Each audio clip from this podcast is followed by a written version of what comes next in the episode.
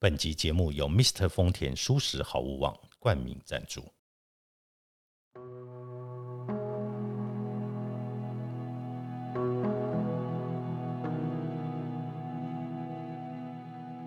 欢迎来到田定峰的安眠书店，每一天陪你说晚安。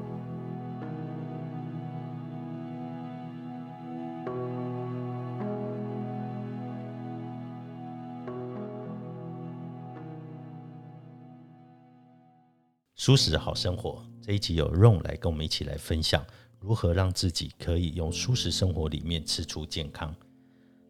Ron。很多的素食者会吃出体重过轻的问题，这个问题你有什么看法？我跟大家分享一个观念，这个营养不均衡，甚至我们上一集提到的营养肥胖问题，我都觉得这个其实不要把它归类在荤素的议题上，因为其实荤食者也有过瘦或者是过胖的问题。那其实我把它拉回来营养学的角度来看，就是饮食本来就是要均衡，那你要多元的去摄取。还有它的份数，这其实都蛮重要的。那我自己有尝试过几个方法，可能要呃仔细的用一个礼拜或是三天都可以。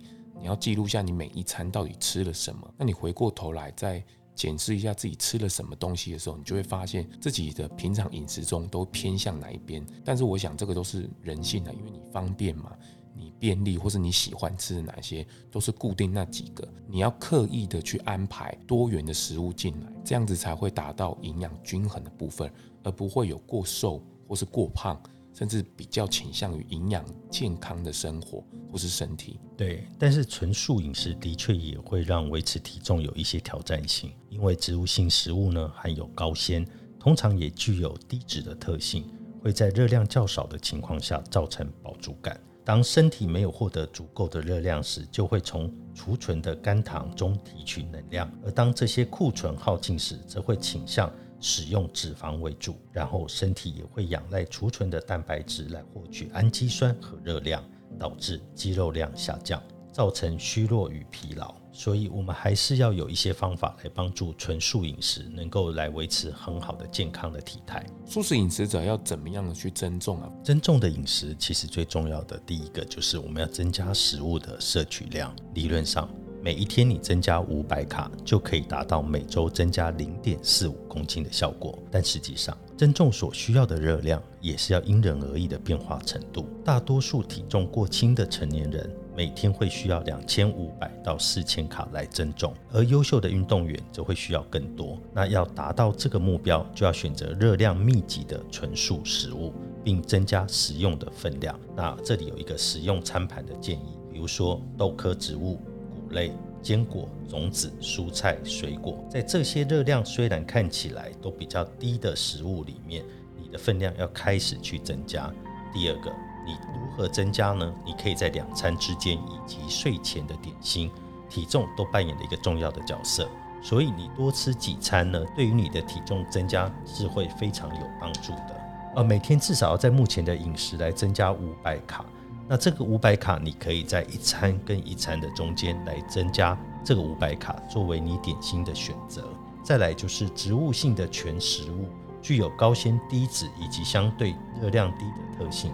所以在食物的饮食部分，你可以增添一些营养与风味，比如说在沙拉中添加豆类、坚果、种子、豆腐与洛梨；你可以在蒸蔬菜时添加一些浓郁的酱汁；你在快炒料理时可以增加一些豆腐、坚果跟种子；你也可以在水果丁上加上一些豆浆、yogurt；用植物奶来烹煮早餐的谷片，加入一些坚果、种子跟果干。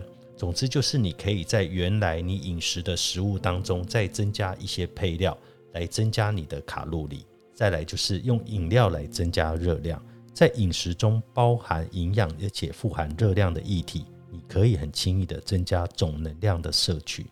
最好是新鲜的果汁，它可以提供一百二十到一百八十卡，豆浆有一百到一百二十卡，那豆浆跟水果奶昔则有四百到五百卡。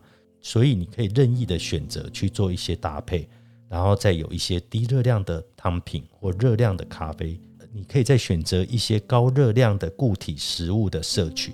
那这些都是很难在你正餐时间会吃下较多分量的人，你可以做的一个选择。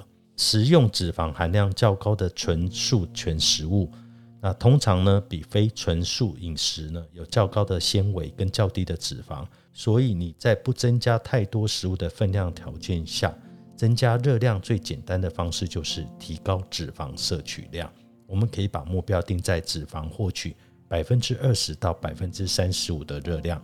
那这些能量密度最高的植物性饮食有坚果、种子、豆类、豆腐。椰子跟非乳制产品，你可以选择植物奶来做一个取代，还有洛梨跟液体油跟能量棒的供给。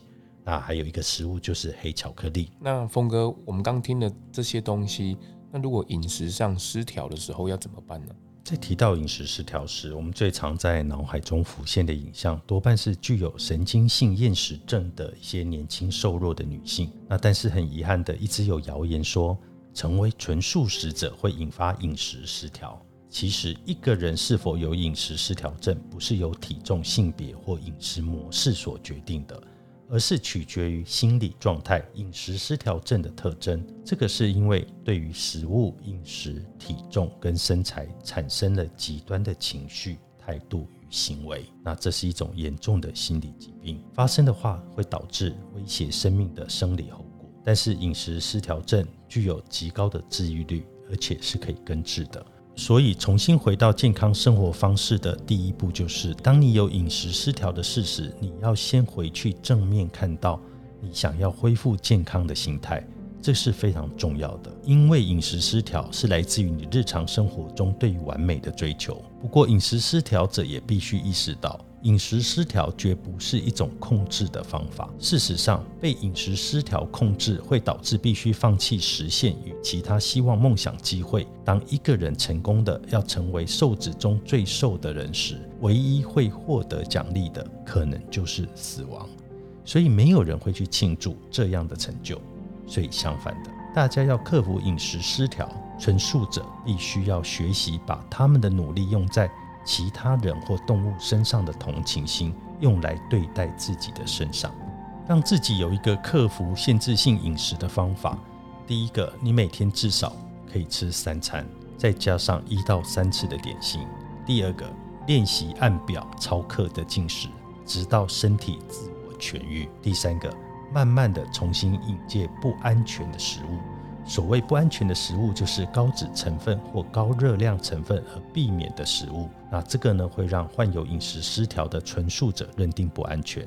这些食物的类别包括了坚果、种子、橄榄、油品、大豆制品跟其他豆科植物及许多谷类的产品。要慢慢的用小分量来重新的引介这些食物，比如在沙拉上放一些洛梨片，在炒菜时。丢进去一些烤过的杏仁，或者把黑豆加进汤里。第四个，停止去计算你的热量，结束对于食物的执念呢，就要避免计算热量，在恢复期中靠着身体的信号来指引饥饿与饱足的感觉。要在没有干扰的环境下吃饭或吃点心，再次享受食物带来的愉悦，找回对于能够最大满足食物的熟悉感。第五，避免计时。购买能够滋养身体的美味食物，避免只因为脂肪含量高或热量高就拒绝购买。第六，让食物成为治愈身体的药。那戒除暴饮暴食的方式呢，也要注意：第一个，不要跳过正餐或饿过头；第二个，练习按表超克进食；三，避免诱惑，不要在家里放置诱发性的食物；第四，为了抑制压倒性的冲动。建立一种避免不当行为的策略。第五，拟定备用计划，合适而且不会引起暴食的点心。六，打破秘密进食的循环，用健康的行为取代破坏性的行为。所以，用你刚才提到的饮食失调的纯素者，其实也是很需要被支持的。饮食失调的患者的家人跟朋友，也要做一些事情来支持他们恢复健康，避免情况更糟。其中包括了学习饮食失调的资讯，支持者需要有耐心，不带批判的方式鼓励患者建立起良好的习惯与个人的责任。对于十八岁以下的患者，应该要给予所需要的医疗协助；而对于十八岁以上的患者，虽然无法强迫他们寻求帮助，但可以鼓励他们提供资讯，并且持续的给予他们支持。除了饮食之外，我们也必须来调整我们的生活。用有没有调整生活的建议？除了食物之外啊，其实我们可以做几件事情，大家可以参考一下。第一个就是把运动成为每日生活的一部分。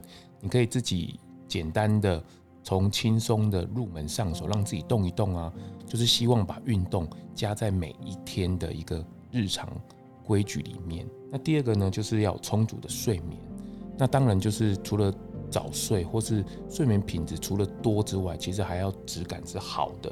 所以其实洗个热水澡啊，或是让自己放松啊，音乐啊，这些都是可以辅助你有更好的睡眠品质。那再来就是管理压力，那其实就是尽量让自己不要想太多，透过一个静坐啊，或者是散散心啊。第四个呢，就是避免成瘾的物质。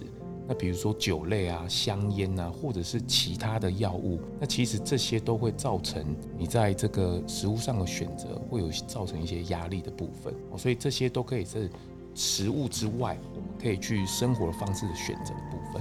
不管是素食者或者是荤食者，其实大家都要注重的是这个健康的饮食、营养的均衡这个部分。那我们今天也分享了几个这个方法，让大家做一个参考。那我们风舒适好生活的分享，我们下次见。